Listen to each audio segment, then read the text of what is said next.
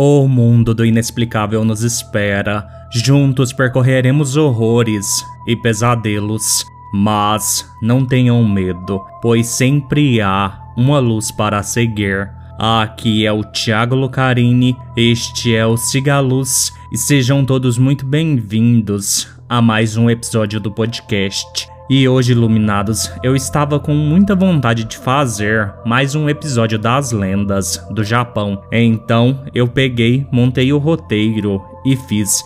Este é um episódio completamente bônus que eu estou gravando hoje, 28 do 11, dia do jogo do Brasil contra a Suíça. Então, bora lá.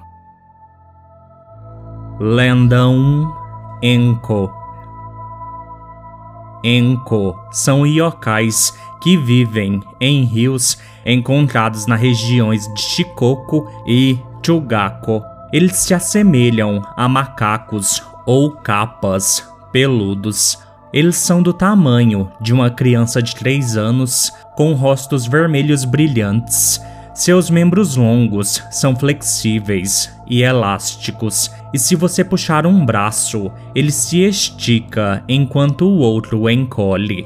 Seus dedos são pontiagudos com garras afiadas. Eles são cobertos por pelos grossos, mas são viscosos e escorregadios como bagres. Eles têm uma depressão em formato de prato no topo de suas cabeças. Os Zenkos estão relacionados aos Kappas e compartilham muitas características com outros membros da família Kappa. Eles são bem fortes, vivem em rios e à beira-mar e são excelentes nadadores. Eles costumam aparecer à noite em locais de pesca populares. Eles também são hábeis em se transformar e podem se disfarçar de mulheres humanas, bonecas e outras formas. Enko tem uma forte repulsa por objetos de metal e, portanto, foge de qualquer ferramenta de metal ou implementos agrícolas. Eles não gostam de vacas e cavalos e frequentemente os atacam se estes entrarem em rios. Os Enkos às vezes são encontrados por pescadores à noite. Eles se disfarçam de bonecos de madeira, vestidos de kimono, e se aproximam dos pescadores. Se cutucados, os bonecos riem alegremente. No entanto, Enko nem sempre é fofo. Às vezes, eles atacam, estupram e até matam humanos. Eles são mais conhecidos por agredir brutalmente nadadores para obter um de seus petiscos favoritos o fígado fresco de um ser humano ainda vivo. Eles obtêm isso enfiando um de seus braços longos e flexíveis no ânus de sua vítima e puxando um punhado de entranhas. Lenda 2 Furaribe Furaribe é uma pequena criatura voadora envolta em chamas aparece tarde da noite, perto das margens dos rios. Tem o corpo de um pássaro e seu rosto é um pouco parecido com o de um cachorro. É um tipo de Hinotama ou Yokai Bola de Fogo. Ele faz muito pouco, exceto flutuar sem rumo, e é por isso que recebeu esse nome. Furaribe são criados a partir dos restos de uma alma que não passou adequadamente para a próxima vida. Isso geralmente ocorre devido a não receber serviços cerimoniais adequados após a morte. No Japão, há uma série de cerimônias importantes realizadas em intervalos fixos que ocorrem por muitos anos após a morte de alguém. Perder até mesmo uma delas pode fazer com que uma alma se perca e seja incapaz de descansar. Furaribe é uma dessas almas perdidas. Lenda 3 Furutsubaki Norei No folclore japonês, quase tudo, ao atingir a velhice, pode desenvolver um espírito e se tornar um yokai. Quando uma árvore tsubaki, ou camélia japônica, também conhecida como rosa do inverno, atingir a velhice, seu espírito ganha a habilidade de se separar de sua árvore hospedeira, junto com outros poderes estranhos e misteriosos que usa para enfeitiçar e enganar os humanos. A Tsubaki é uma árvore perene que tem o estranho comportamento de não perder suas flores gradualmente, pétala por pétala, mas deixá-las cair todas de uma vez no chão. Como resultado disso, ela há muito tempo é associada à morte e estranheza no Japão. E também é um tabu levar como presente para hospitais ou pessoas doentes. Lenda Há muito tempo, na prefeitura de Yamagata, dois comerciantes caminhavam por uma estrada na montanha quando passaram por uma árvore tsubaki. De repente, uma bela jovem apareceu do nada na estrada, ao lado de um dos comerciantes. Ela soprou nele e instantaneamente ele se transformou em uma abelha. A mulher então desapareceu na árvore Tsubaki e a abelha a seguiu e pousou em uma flor. A fragrância da árvore se transformou em veneno, e assim que a abelha a cheirou, a abelha caiu no chão e a flor logo caiu da árvore também. O outro comerciante pegou a abelha e a flor e correu para um templo próximo para salvar seu amigo. O monge recitou orações e leu sutras sobre a abelha, mas infelizmente ela não voltou à vida ou à sua antiga forma humana. Depois, o comerciante sobrevivente enterrou a abelha e a flor juntos.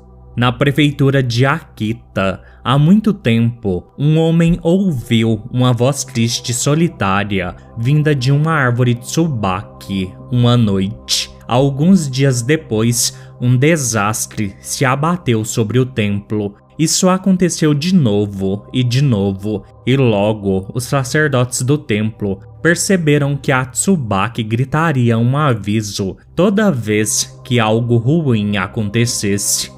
A árvore foi apelidada de Yonaki Tsubaki, ou Tsubaki que chora à noite, e ainda existe hoje no templo Kanmanji, onde está há mais de 700 anos. Lenda 4 Gyochu Gyochu são yokais infecciosos com seis braços e longas línguas vermelhas. Eles gostam muito de conversar e fofocar.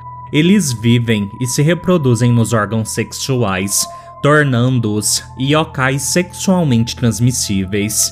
Os Gyochus se reproduzem nos órgãos sexuais na noite de Koshin, uma noite sagrada que ocorre a cada 60 dias na religião esotérica de Koshin. Gyochu deixa seus hospedeiros nessas noites e visita Emma Daio, o rei do inferno e juiz dos condenados. Eles fofocam sobre seus hospedeiros, contando todos os seus sonhos, desejos e pecados para Emma, que irá infligir sua ira divina sobre eles. Não há tratamento para uma infecção de Gyotcho. A única maneira de se proteger dessa infecção é evitar qualquer chance de contrair uma infecção abstendo-se de sexo na noite de Koshin. Tradicionalmente, a noite de Coxim é reservada para rezar. Os crentes se reúnem e se abstêm de dormir a noite toda, então os praticantes fiéis não devem ter problemas para evitar contrair guiocho. As pessoas que fazem sexos nessas noites sagradas estão cometendo um grave sacrilégio que o guiocho irá relatar ao rei Emma. Durante a era feudal, acreditava-se que doenças terríveis, como a lepra, por exemplo, eram punições divinas para aqueles que desrespeitavam os deuses. Hoje, o nome Gyocho refere-se ao Oxiurus. Lenda 5 Gyukan Gyukan é um tipo de Kannomushi, uma criatura que causa sinomose e irritabilidade em crianças. Kannomushi pode assumir várias formas e infectar muitas partes do corpo. Um Gyukan assume a forma de uma vaca e infecta os pulmões. Tem uma língua longa e cascos afiados. A parte inferior do seu corpo é vermelha. Gyukans tendem a agir quando seus hospedeiros comem e bebem. De sua posição nos pulmões, eles podem sentir quando o alimento entra na garganta. Eles ficam muito excitados e fazem com que seus hospedeiros desmaiem. Existem muitas maneiras de tratá-lo com acupuntura. No entanto, à medida que envelhece, seus chifres se tornam mais longos e afiados, e a recuperação da criança se torna mais difícil. Lenda 6 Raishaku Raishaku origina-se sob a axila direita e gradualmente migra para os pulmões. Ele cresce de uma forma larval menor para uma forma grande, branca e irregular que envolve os pulmões e causa doenças. Seu nariz se abre diretamente nas orelhas, por isso, é extremamente sensível aos cheiros. As pessoas infectadas com Raishaku desenvolvem pele lisa e branca. Elas começam a não gostar de cheiros fortes, sejam bons ou ruins, e preferem cheiros crus e de peixe, e também alimentos picantes aos insossos.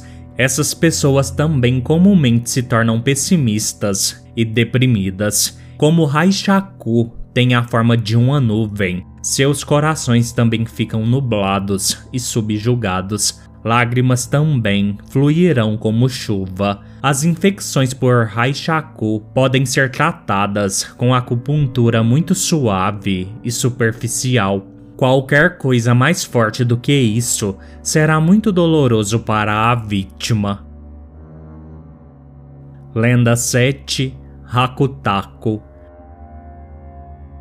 o Hakutaku é uma fera quimérica sábia que se assemelha a um boi branco. Tem nove olhos, três em cada cabeça. Duas das cabeças ficam em cada um dos lados largos da fera. Ela ainda possui seis chifres os Rakutakus vivem em montanhas remotas e só aparecem em épocas e países onde o governante da Terra é um líder sábio e virtuoso.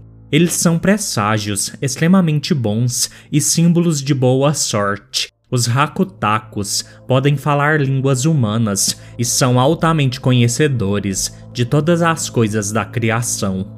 Por causa de seu incrível conhecimento dos vários tipos de yokais e monstros, as pinturas do Hakutaku eram muito populares no Japão durante o período Edo. Eram vendidas e usadas como amuletos de boa sorte e como proteção contra espíritos malignos, doenças e outros yokais. Como Hakutaku sabe de tudo, acreditava-se que os yokais maus ficariam longe dele. O Hakutaku, como muitas outras bestas sagradas, vem de lendas chinesas. Na China, é conhecido como Ba-Ze. Lenda 8 Hikeshi Baba Hikeshi Baba assumia a forma de uma velha de cabelos brancos e a aparência grotesca. Ela vagueia de casa em casa, soprando lanternas. Hikeshi Baba não é um yokai perigoso, embora suas ações possam prejudicar indiretamente as pessoas. Seu objetivo é tornar o mundo um lugar mais sombrio apagando as alegres e belas lanternas de papel que decoram as casas japonesas. Yokais, por natureza, não estão acostumados às luzes brilhantes ou atmosferas alegres. Hikeshi Baba visa em seu trabalho tornar as condições mais adequadas para que outros yokais saiam e cometam os seus próprios crimes. Lenda 9 Hitotsume Kozo. Infantil e travesso, Hitotsume Kozo são pequenos duendes de um olho que são bem conhecidos em todas as partes do Japão. Eles usam túnicas e cabeças raspadas como minúsculos monges budistas. Eles têm longas línguas vermelhas e um único olho enorme. Hitotsume Kozo são relativamente inofensivos no que diz respeito aos yokais. Sua característica mais alarmante é aparecer de repente e surpreender as pessoas nas ruas escuras. Eles parecem gostar de dar sustos nas pessoas. Centenas de encontros foram relatados ao longo dos anos, a maioria deles muito semelhantes entre si. Além de dar sustos, Hitotsume Kozo tem um trabalho sério. No leste do Japão, disse que todos os anos, no dia 8 de dezembro, Hitotsume Kozo viaja pela terra, registrando em livros as famílias que foram más naquele ano. Eles usam essas informações para decidir a sorte de cada família no próximo ano. Hitotsume Kozo leva seus relatórios ao deus da pestilência e da má sorte, que então traz o infortúnio apropriado para as famílias merecedoras. No entanto, Hitotsume Kozo deixa seus livros razão com a divindade guardiã das viagens para custódia até 8 de fevereiro. Em uma cerimônia em meados de janeiro, os aldeões locais queimam e reconstroem os santuários de beira de estrada dessa divindade na esperança que os incêndios também queimem os livros do Hitotsume Kozo, antes que eles venham buscá-los, escapando assim do desastre daquele ano. Última lenda Roneona Nem todos os que morrem se transformam em seres vingativos de rancor e ciúme. Roneona retém um amor eterno que persiste muito depois de sua carne apodrecer. Isso permite que elas continuem com o objetivo de sua afeição, apesar de terem morrido. Esses fantasmas aparecem como em vida, mulheres jovens e bonitas em seu auge. Somente aqueles sem amor ou com forte fé religiosa são capazes de penetrar em seu disfarce e ver sua verdadeira forma, um cadáver podre, fétido e esquelético que voltou da sepultura. À noite, uma roneona se levanta do túmulo e vaga até a casa de seu antigo amante. Sua aparição choca aqueles que acreditavam que ela estava morta. Esse choque rapidamente se transforma em uma alegria que cega o amante da Ona, que ignora qualquer pista de que algo possa estar errado. Até mesmo a própria Ona pode não saber de sua condição. Ela é movida apenas pelo amor ela existe como um fantasma apenas para continuar o amor que teve em vida. A Roneona passa a noite e sai de manhã. Esse acasalamento profano pode continuar por dias ou mesmo semanas sem ser notado. No entanto, há um preço a ser pago. A cada noite, ela drena um pouco da força vital de seu amante e ele fica cada vez mais doente e fraco. Sem intervenção, ele acabará morrendo, juntando-se à sua amante para sempre nos braços da morte. Na maioria dos casos, um amigo ou servo de seu amante verá através da ilusão da Roneona e alertará alguém sobre sua verdadeira identidade. Embora seu amante humano possa sentir repulsa por ela quando a verdade for revelada a ele, o fantasma pode não perceber sua condição e continuar a visitá-lo todas as noites. Uma casa pode ser protegida com orações e feitiços contra a entrada de fantasmas, mas eles só funcionam enquanto o dono da casa assim o desejar. À medida que o corpo da Aona decai ainda mais, seu fascínio encantador só aumenta. Eventualmente, a maioria dos homens sucumbe e a deixa entrar em suas casas uma última vez, sacrificando suas próprias vidas ao fantasma da mulher que amavam.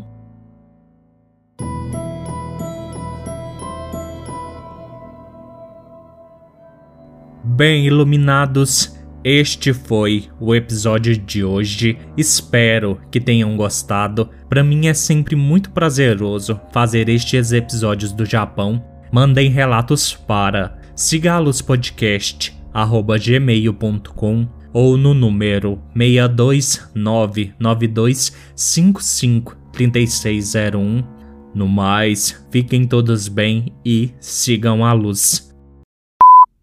Raisha... Ai.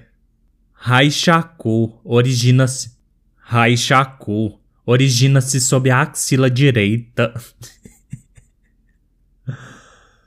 Ai. Rai...